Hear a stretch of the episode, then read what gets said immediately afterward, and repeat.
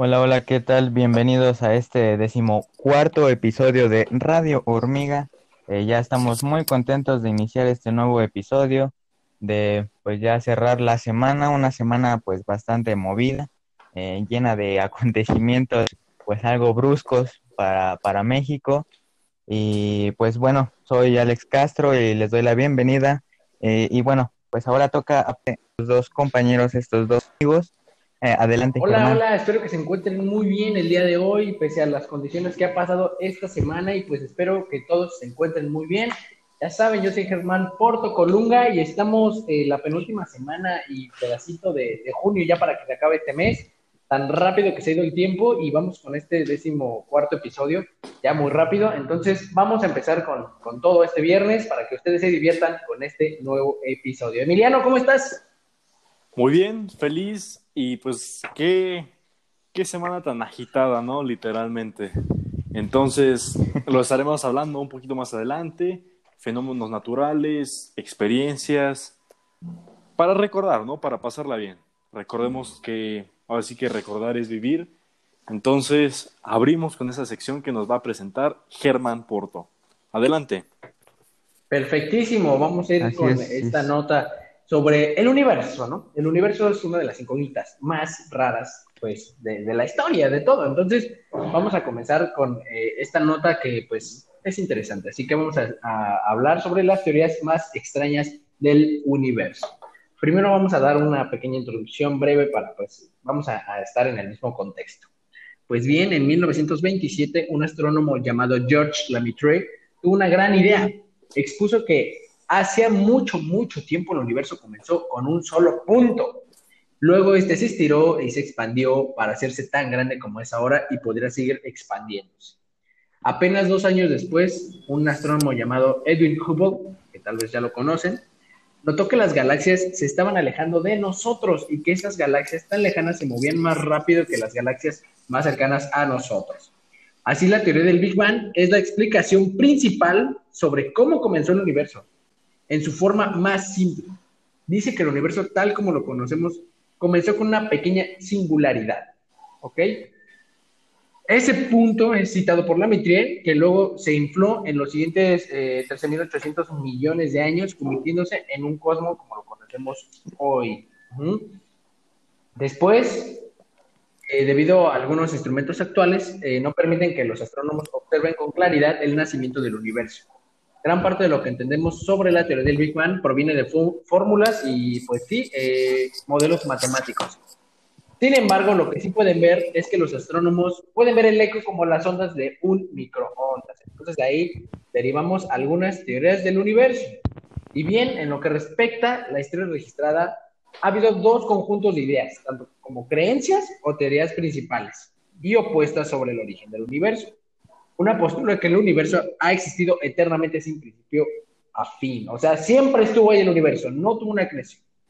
Y la otra es que fue creado y que llegó en un momento que va a explotar, va a llegar a su fin. Sea como fuera, la teoría más popular de la ciencia es el Big Bang, del universo que surgió, que ha determinado hace aproximadamente eh, 13.700 millones de años. Así que vamos a hablar sobre algún par de teorías que pues a mí me parecieron interesantes y curiosas y posteriormente vamos a dejar nota en la página de Facebook de Radio Hormiga por si ustedes quieren analizar eh, más teorías que vienen en, en, esta nota. Pero bueno. Bien, vamos a comenzar con la teoría del universo primordial. Una de las teorías más antiguas sobre el origen del universo, pues bien, el filósofo griego Anaxágoras, quien planteó que esta teoría se basaba en el estado original del cosmos. Era una mezcla primordial como unos ingredientes que existían en fragmentos infinitamente pequeños en sí. Después tenemos esta teoría atómica del universo, que fue formulada por los griegos Leucipo y Demócrito, quienes fundaron la escuela de atomismo y sostenían que el universo estaba compuesto por bloques de construcción muy pequeños, indivisibles e indestructibles, conocidos como átomos. Vaya menudo pensamiento. Este es uno de los más raros para mí y que tal vez ustedes ya lo hayan escuchado cuando van a clases de filosofía. Y bien, teoría del universo estoico. Los estoicos creían que el universo era como un cuerpo viviente gigante. ¡Dios mío! Siendo su parte principal las estrellas y el sol. Y en todas las partes estaban interconectadas. De ahí que sucedía algo en lugar del cosmos. también sucedía en otro.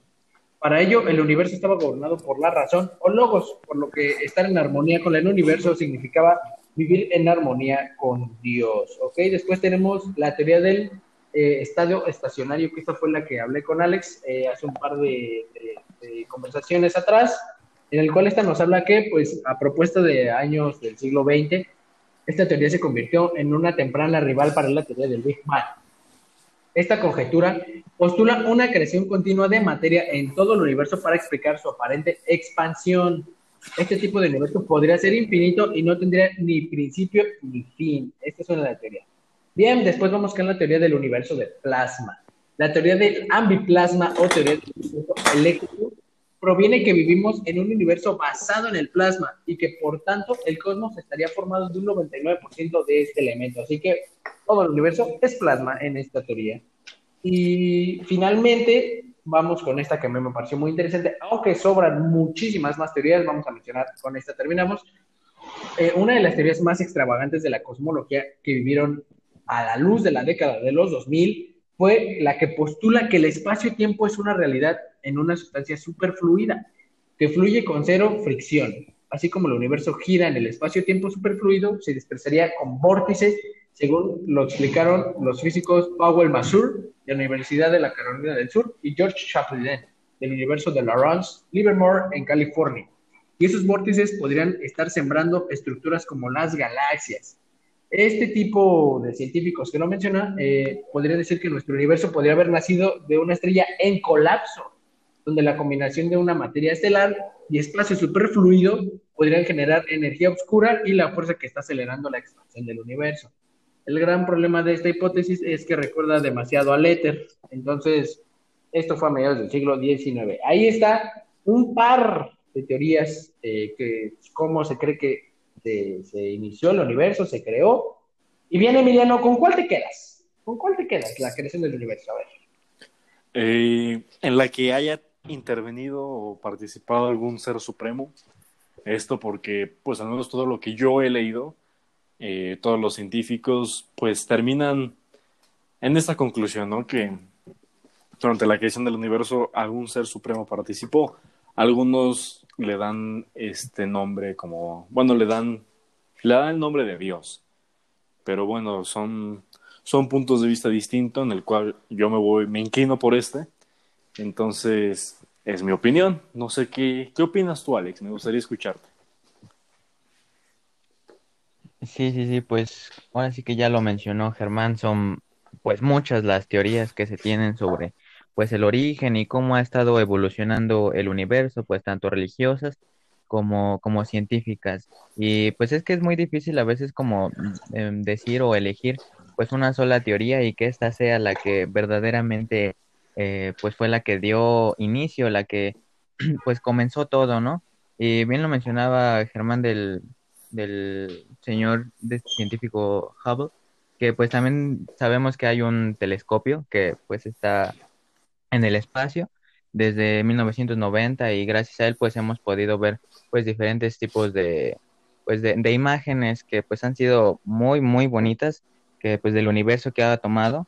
Y gracias a él pues conocemos más allá a lo mejor de lo que pues nuestros ojos este pueden ver. Y bueno algunas teorías pues ya lo mencionó del, del universo estacionario que pues es lo que comentaba Germán que ya habíamos hablado pues hace hace unos días. Y es que pues así como ya dijo que las galaxias pues se, van alejando y pues el universo pues se va digamos que haciendo más ancho. Ajá, exacto, y pues van haciendo como hidrógeno. Sabemos que pues hay miles de, elementos químicos eh, en cada una de, de, las galaxias y pues estas galaxias se van alimentando pues de diferentes estrellas, se van haciendo más grandes, algunas pues colapsan y van surgiendo otras nuevas. Entonces, pues podríamos decir que pues es como que digamos que pues la más como acertada o cercana a, que se diera paso pues al universo. Entonces, pues no sé, yo, yo me quedaría con esa del universo estacionario tal vez, de, de, que se fueron creando pues a partir a lo mejor de las galaxias y a partir de una, de una estrella que fue, que colisionó entonces yo me quedaría con eso. Entonces, pues también al público que nos escucha, pues no sé, investiguen y ustedes díganos eh, con cuál teoría pues tienen como que, mm, pues como que tienen, le encuentran más relación eh, al, al, origen. y pues con cuál se quedarían y, por qué por qué no la otra entonces no sé nos gustaría que, nos comentaran eh, algo bueno ya para terminar esta sección este yo quería preguntarle tengo dos preguntas para ustedes voy a iniciar con la primera ya para mandar a corte órale eh, ya para mandar a corte a ver vamos a decir que ustedes son los creadores del universo un ejemplo un ejemplo estás eh, vamos a poner el contexto así eh, tú eres el creador del universo y estás en la cocina, ¿no? Y vas a preparar una ensalada con verdura, con fruta, eh, si quieres, eh, no sé, ponerle algún tipo de queso, yo qué sé, ¿no? Una, pues, digámoslo así, una preparación perrona. ¿Qué le echarían a ese universo o qué le quitarían para ahí la creación de todo esto? A ver, Emiliano, empiezo contigo. Pues mira, eh, yo considero que el hombre ha actuado bien ha tenido algunos errores, pero pues a veces son consecuencia de que fueron cegados de poder o de intereses personales, guerras o demás conflictos.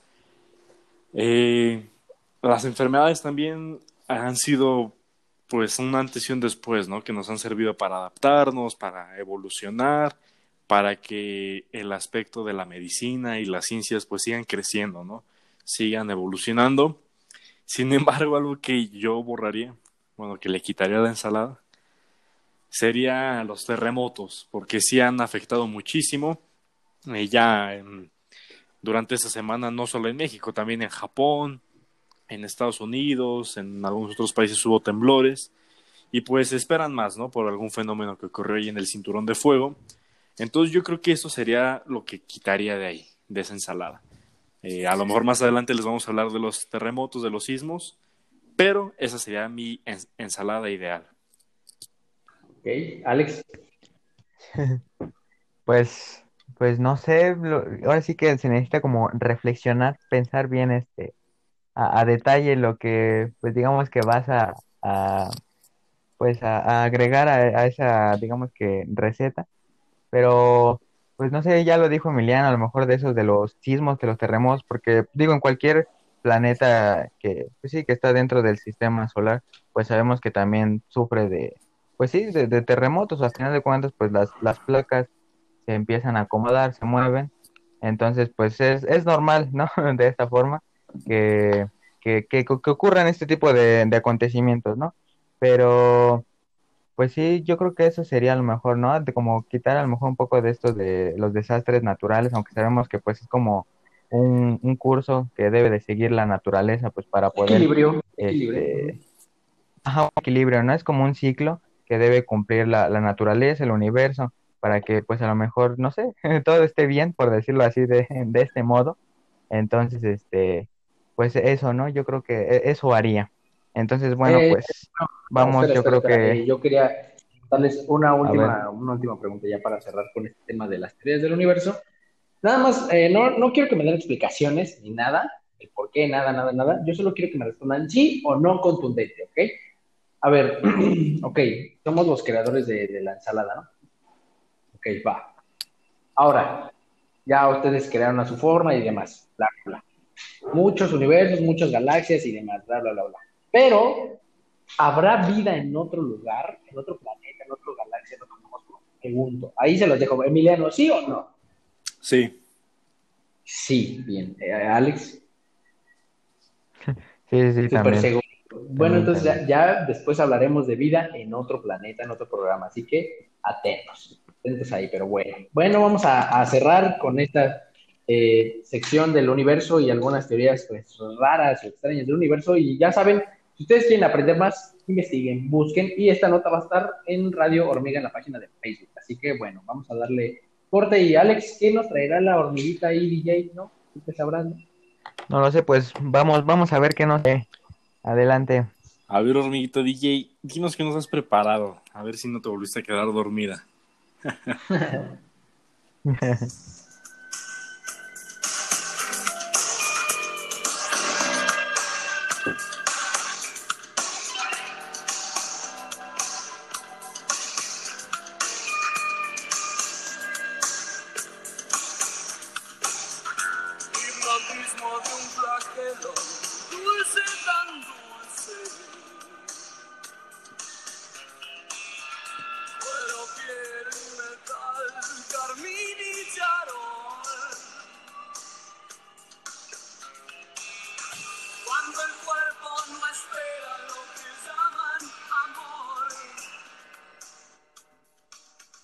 Bien, pues ya estamos de regreso y bueno, ahora vamos a platicar un poco pues de los sismos, de algunas experiencias pues que a lo mejor nos han compartido y también personales del sismo que acaba pues de ocurrir unos días y también en comparación.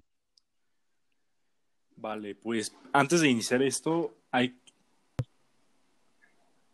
Ajá, sí. adelante, adelante. Antes de iniciar esto, pues vamos a explicar qué es un sismo, ¿no? Cómo se produce. Estos se, se producen debido a un rompimiento repentino en la corteza terrestre.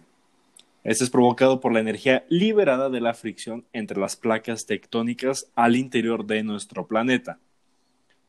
Entonces, eh, diario a diario en todo el mundo existen temblores, pero pues bueno, no se compara la magnitud del que se vivió en el 2017 al que pues ocurre que ni siquiera nos damos cuenta, ¿no? Que la alarma sísmica ni siquiera se, se activa. Y bueno, esto ocurrió el martes en México, un terremoto de 7.5 grados que tuvo epicentro en el estado de Oaxaca. Eh, eh, fue, fue de mayor magnitud que la del 2017 en septiembre, sin embargo duró menos, entonces esto provocó que, pues que no, que no hubiera desastres, ¿no, Germán? Sí, de hecho, pues, a ver, eh, estos temblores que suceden normalmente, terremotos y así, pues es, son, son fuertes, ¿no? ¿No, Emiliano? ¿Tú qué opinas? Sí, son, son bastante fuertes y no solamente tembló aquí en México. Un terremoto de 6.2 grados en la escala abierta de Richter sacudió a Japón sin que las autoridades activaran la alerta de tsunami ni hayan informado daños significativos. El sismo se registró a las 4.47 hora local el día jueves a unos 30 kilómetros de profundidad frente a las costas de Chiba, al noreste de Tokio. Todo esto según la Agencia Meteorológica de Japón. Y por otro lado, un temblor también afectó al estado, de, al estado perdón, de California, ya en, en Gringolandia. Este tuvo una magnitud de 5.8 grados y bueno, sacudió la zona central de California, cerca de Long Pine, una ciudad de más de 330 kilómetros del noreste de Los Ángeles. Esto lo ha informado el miércoles, en miércoles el Servicio Geológico de los Estados Unidos. El temblor golpeó esa área remota del estado de California a las 10.40, donde se sintió fuerte según los medios locales. Este también se sintió en Fresno, Visalia y Breaksfield. Todo esto según gracias al diario de Los Angeles Times. Eh, por fortuna no, no significó este, algún, algún daño significativo, ¿no? Tampoco aquí en México. Eh, ¿Tú dónde andabas, Germán? ¿Lo sentiste o qué onda? Eh, fíjate que yo no lo sentí. La gente va a decir que estoy loco y demás, pero no hay una explicación realmente yo no me encuentro ahorita en la Ciudad de México eh, y demás, entonces este, yo grabo pues, en otra parte. Eh, pues estoy afuera de la ciudad prácticamente. Entonces aquí lo que puedo decirles es que hay mucho valle, estamos a una altura de mar muy arriba, entonces eh, pues no se sienten aquí los temblores prácticamente. Bueno, en este caso yo no lo sentí, pero lo curioso es que yo estaba haciendo la rutina del día y eh, mis amigos me empiezan a mandar mensajes, ¿no? Oye, ¿estás bien? Tembló y demás. También Alex, oye, ¿estás bien? Ya viste que tembló y está temblando y demás, ¿no? Entonces yo dije, ah, caray, ¿no? Pues yo no sentí nada, nada en absoluto. Entonces, eh, pues yo me preocupé y principalmente no porque tiemble así que digamos, ay, sí, se van a caer edificios y demás. Yo me preocupo por, porque no está mi familia conmigo. Eso es lo que a mí me causa a veces desesperación, no sea las demás personas pero me preocupa decir, de, ay, mi mamá, a mi papá, ¿no? Entonces, eh, yo lo que hice fue marcarle a mamá, mandarle un mensaje y demás, ya que eh, el problema es que se caen las señales cuando tiembla, porque mucha gente se quiere comunicar con sus familiares y se satura. Entonces, no entraban mis llamadas, pero pues los mensajes de WhatsApp y de Facebook, pues ahí estaban. Entonces, pues no me contestaban, ni mi papá y demás. Entonces, como ellos estaban trabajando, pues dije, pues espero que no haya pasado nada malo. Eh, yo pues traté de ser positivo también, dije, no, todo va a estar bien, todo relax, eh, pues ahorita que estoy lejitos de, de, mis papás, pues todo tranquilo, no va a pasar nada. Y pues gracias a Dios, sí, no pasó nada. Eh, dos horas después, una hora después, mamá me marca diciéndome que está bien, que mi papá también está bien, que todo tranquilo, que la, la, regresaron del trabajo y que pues sí, que sonó la alerta sísmica y que pues, salieron un minuto antes de que empezara a temblar.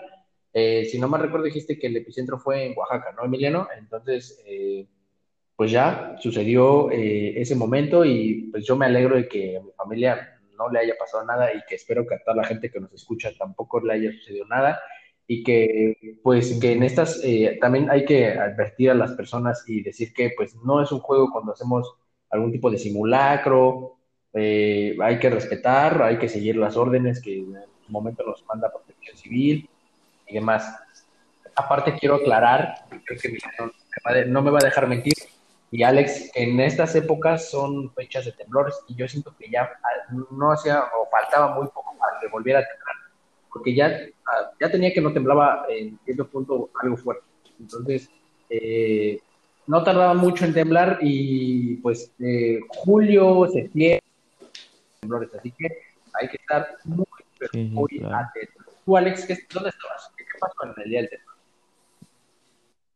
Sí, pues yo este me encontraba en mi casa, en mi casa estaba pues recostado, estaba durmiendo, apenas iba a comenzar a despertarme cuando pues de repente mi cama se empezó a mover y pues me saqué de onda, ¿no? Dije, pues qué está qué está pasando?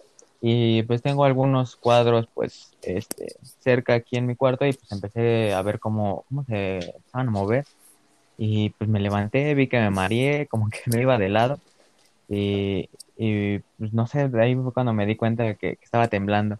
Entonces pues ya bajé, le dije a mi mamá, mamá, este, pues está temblando, ¿no? y ya nos salimos a la calle y pues vi a varias este, personas, a vecinos igual fuera, no a todos, todos, algunos eh, se encontraban o se quisieron quedar pues dentro de su casa tal vez por el miedo de pues de a lo mejor de, contraer el virus, eh, no lo sé, también siento que faltó eso, ¿no? Simulacros pues, ya dentro de esta contingencia llevar a cabo cómo pues se pueden realizar este pues sí esto, estos simulacros a lo mejor teniendo pues una distancia pues considerable que pues de ser así pues no vas a sacar pues, a lo mejor a trabajadores pues de su edificio y los vas a colocar a un metro y medio de pues sí de, cada uno sabiendo que a lo mejor pues no todos van a estar seguros debido pues a que se están expuestos este, porque no están a lo mejor como en un círculo como pues anteriores este, simulacros, pero pues sí creo que sí hace falta implementar eso, esa, esa actividad de saber cómo actuar frente pues a un, a un sismo así en medio de pues de una pandemia. Pero pues sí, no sé si quieran comentar ustedes sobre pues, lo que vivieron en el sismo del 2017. Claro,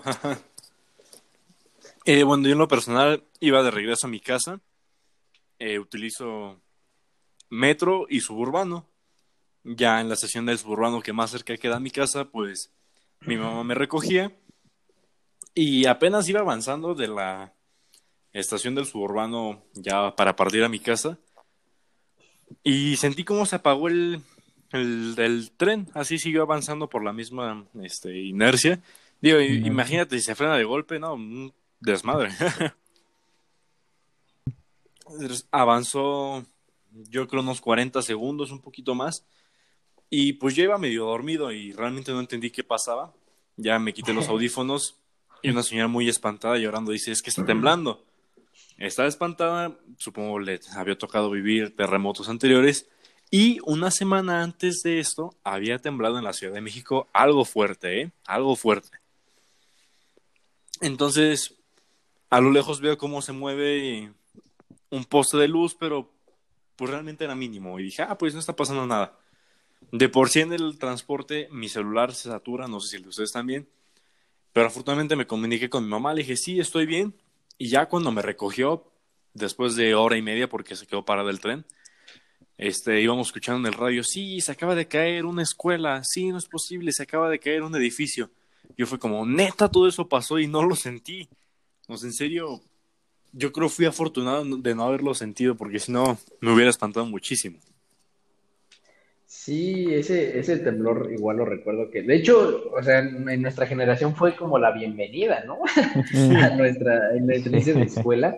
Entonces casi apenas entramos, no tenía mucho como la prepa, ¿qué fue? ¿Como segundo semestre? ¿Primer semestre? No, pues en primer semestre, fue en septiembre. Sí, fue en primer semestre. primer semestre, ¿no? Entonces, luego, entrando, pues sucedió ese, ese, pues sí lo marcaron como terremoto, porque creo que fue igual de 7.7, algo así. Pero eh, yo igual recuerdo que hace una semana de después, antes de ese temblor, eh, terremoto, había temblado.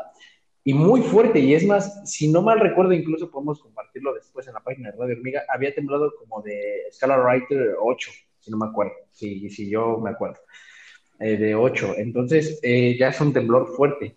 Nada más que lo que pasó es que, pues, no, no, nada se cayó en la Ciudad de México, tembló muy fuerte, pero nada. Y después ya todo tranquilo. Es más, así les voy a decir, y ahorita que me estoy acordando, el día que, fue el terremoto, fue el mismo día que eh, se repitió en el 85, que igual México sufrió un devastador, pues, terremoto que derribó muchos edificios y mucha gente quedó traumada de, del terremoto del 85, que mucha gente tal vez que nos escucha lo recuerda.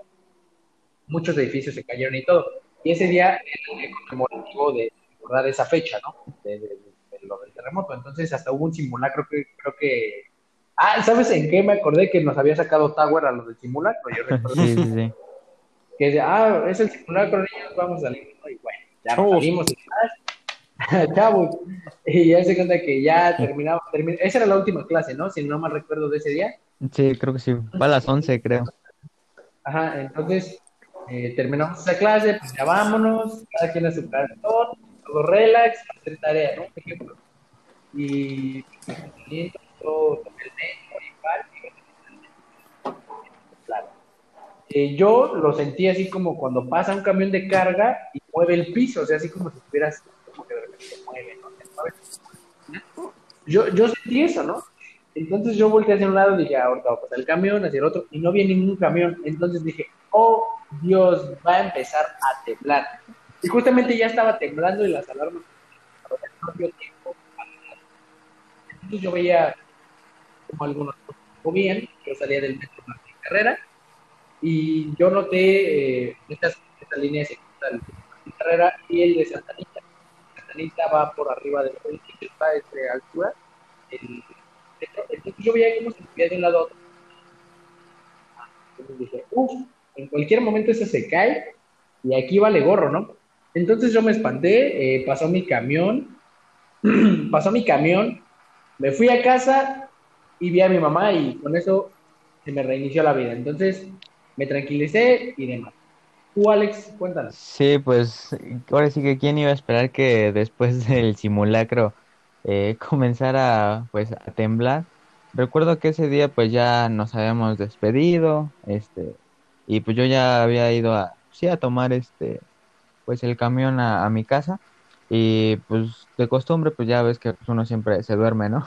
en, en la ida pues a, tu casa, entonces pues yo, yo me dormí, estaba dormido, y de repente pues en eso pues estaba el semáforo, ¿no? no sé.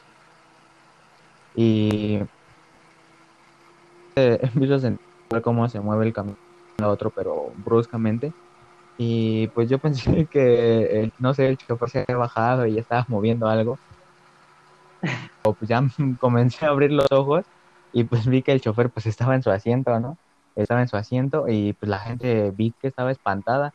Eh, pues o sea, estaba sí, muy espantada, estaba asustada de, saber lo que pues, estaba ocurriendo, que estaba temblando.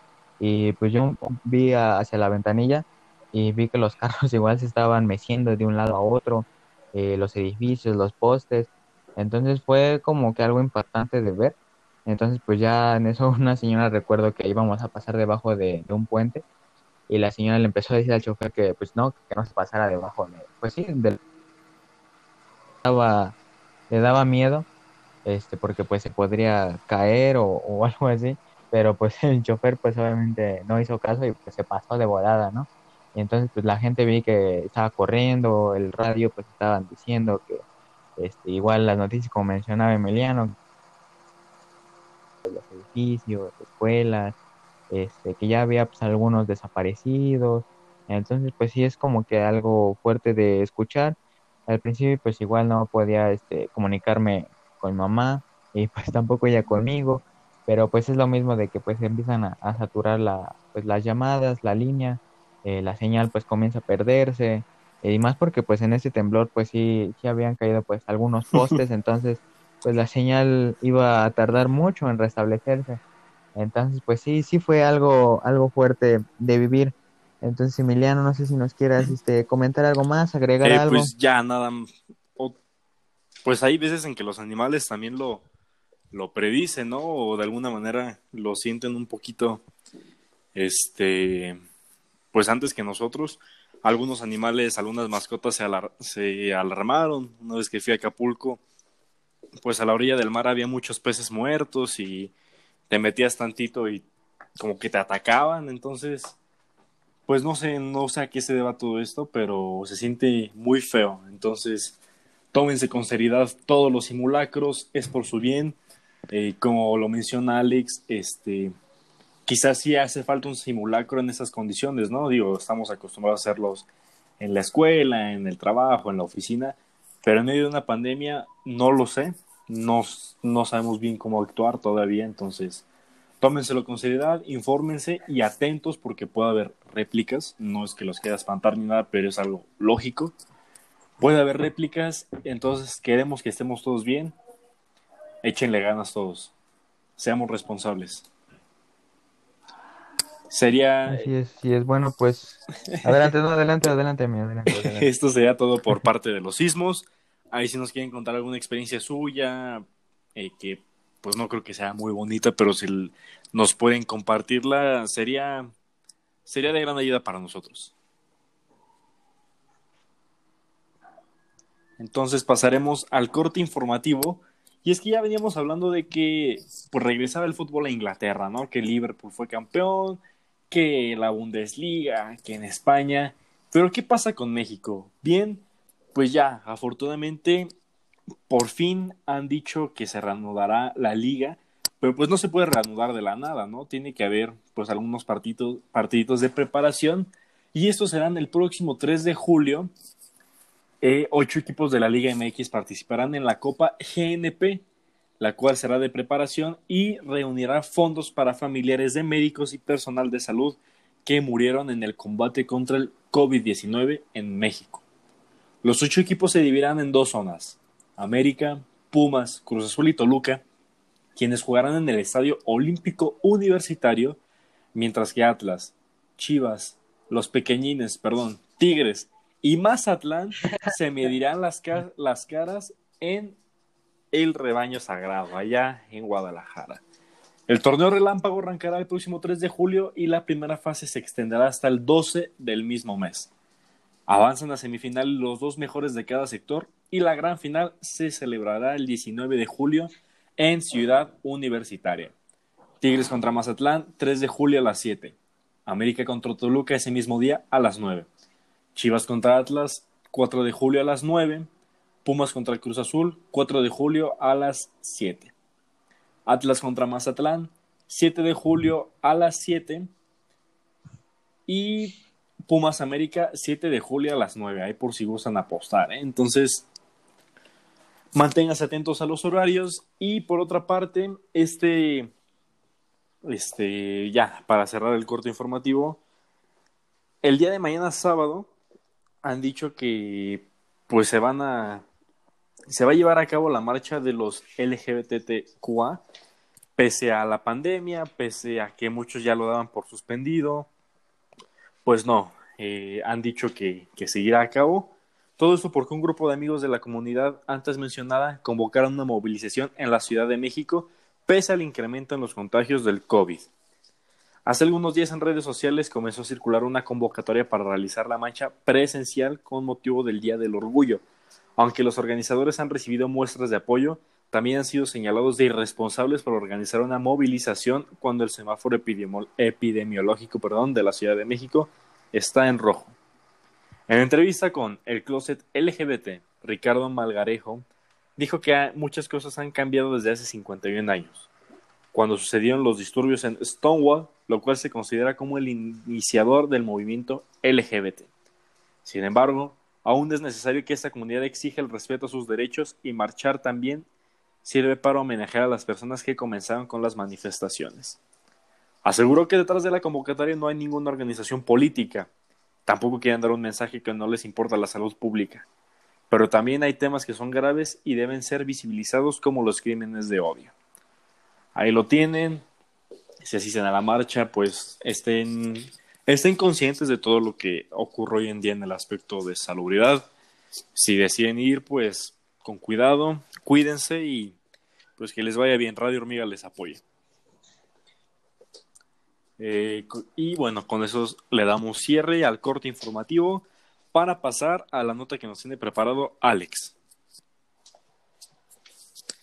Y así es, así es, este, pues vamos a hablar un poco sobre la tormenta de arena, este, que pues sabemos que ya está, bueno, que ya llegó a México, hemos visto pues en las redes sociales algunas publicaciones que pues en el norte, este, pues ya que ven en el cielo, pues digamos que esa contaminación, eh, pero precisamente pues es el polvo del Sahara, eh, que pues esta pues es una masa de aire seco que son partículas de arena o también luego pues puede ser cualquier tipo de, material, ¿no? No precisamente pues tiene que ser arena, eh, pues que está ubicado pues en África y pues siempre ocurre pues cuando va a iniciar el otoño y somos Océano Atlántico y pues luego suele llegar a países de Centroamérica, Venezuela, el Caribe y México. Bueno, algunos efectos que pues que causa este polvo de Sahara es el calor de la capa, pues se a la atmósfera cuando el aire caliente de la nube de polvo se eleva por encima del aire más frío. Eh, el segundo efecto es que este polvo mineral que se suspende absorbe y regula la temperatura en dichas zonas. Eh, los minerales del polvo del Sahara reponen los nutrientes en los suelos de zonas tropicales y pues en la salud humana genera pues efectos nocivos, ¿no? Así que pues hay que tener cuidado al salir. Siempre pues digo, ya traemos el, el cubreboca, entonces a lo mejor puede que no, pues que no nos afecte tanto. También pues afecta la piel, eh, los pulmones. También pues es como nocivo para estas personas con problemas respiratorios que pues sin querer llega pues en un momento esta tormenta cuando pues estamos en pandemia, ¿no? Igual las personas con problemas respiratorios sí corren peligro, sea cual sea la situación, pues creo que no, no están seguros. Entonces, pues como se han estado cuidando, pues síganlo haciendo. El polvo este que se está trasladando, pues supuestamente ya en esta semana pues llegó a México, no sé cuánto tiempo vaya pues a, permanecer aquí, va, va a seguir su curso va a seguir moviéndose, pero pues tiene beneficios para, para, el planeta, ¿no? A lo mejor no tanto para los humanos, pero para la naturaleza pues sí es totalmente beneficioso. Entonces, bueno, pues con este tema cerramos este episodio. Esperemos que pues les haya gustado, haya sido entretenido. Eh, no sé los demás que quieran agregar, despedirse. Eh, bien, yo quería decirles que pues muchas gracias por este eh, décimo cuarto episodio. Ya estamos a nada de concluir junio. Eh, la verdad estoy pues emocionado de, seguir grabando con ustedes. Eh, pues hay que seguir en, este, en estos episodios para que pues, la cuarentena vaya siendo más amena, vaya acabando un poquito más. Y claro que sí, vamos a traer más notas interesantes. Uf, se vienen ahí un pequeñas notas interesantes, algo más peculiar. Y bien, pues gracias por acompañarnos el día de hoy. Espero que el viernes con todo, con su sana distancia, pero con todo. Emiliano? Así es, siempre, ya lo hemos mencionado, es un honor grabar para ustedes. Le damos lo mejor de nosotros. Y bueno, eh, la, no hay datos todavía de cuándo se vaya a terminar la cuarentena. Recordemos que los números siguen creciendo, pues ya más de 200, 203 mil casos confirmados, entonces quédense en su hormiguero lo más que puedan. Si pueden posponer o evitar actividades, háganlo principalmente por el bien de ustedes, de sus familiares y de todos los mexicanos para que pues esto acabe pronto, ¿no? Ya les mencionamos ahí que regresa el fútbol, pues para que sea más ameno, hemos mencionado series, tienen eh, YouTube o algún libro, lo que sea. Ya es por su propio bien, hormigas, por favor. Así es. Así que pues muchas gracias por, acompañarnos el día de hoy. Espero que se encuentren muy bien. Y pues bien, esto, esto fue todo por Radio Hormiga. ¿Qué nos trae la hormiguita de Jay por ahí? Por favor, Emiliano. Vamos a ver con qué nos va a consentir.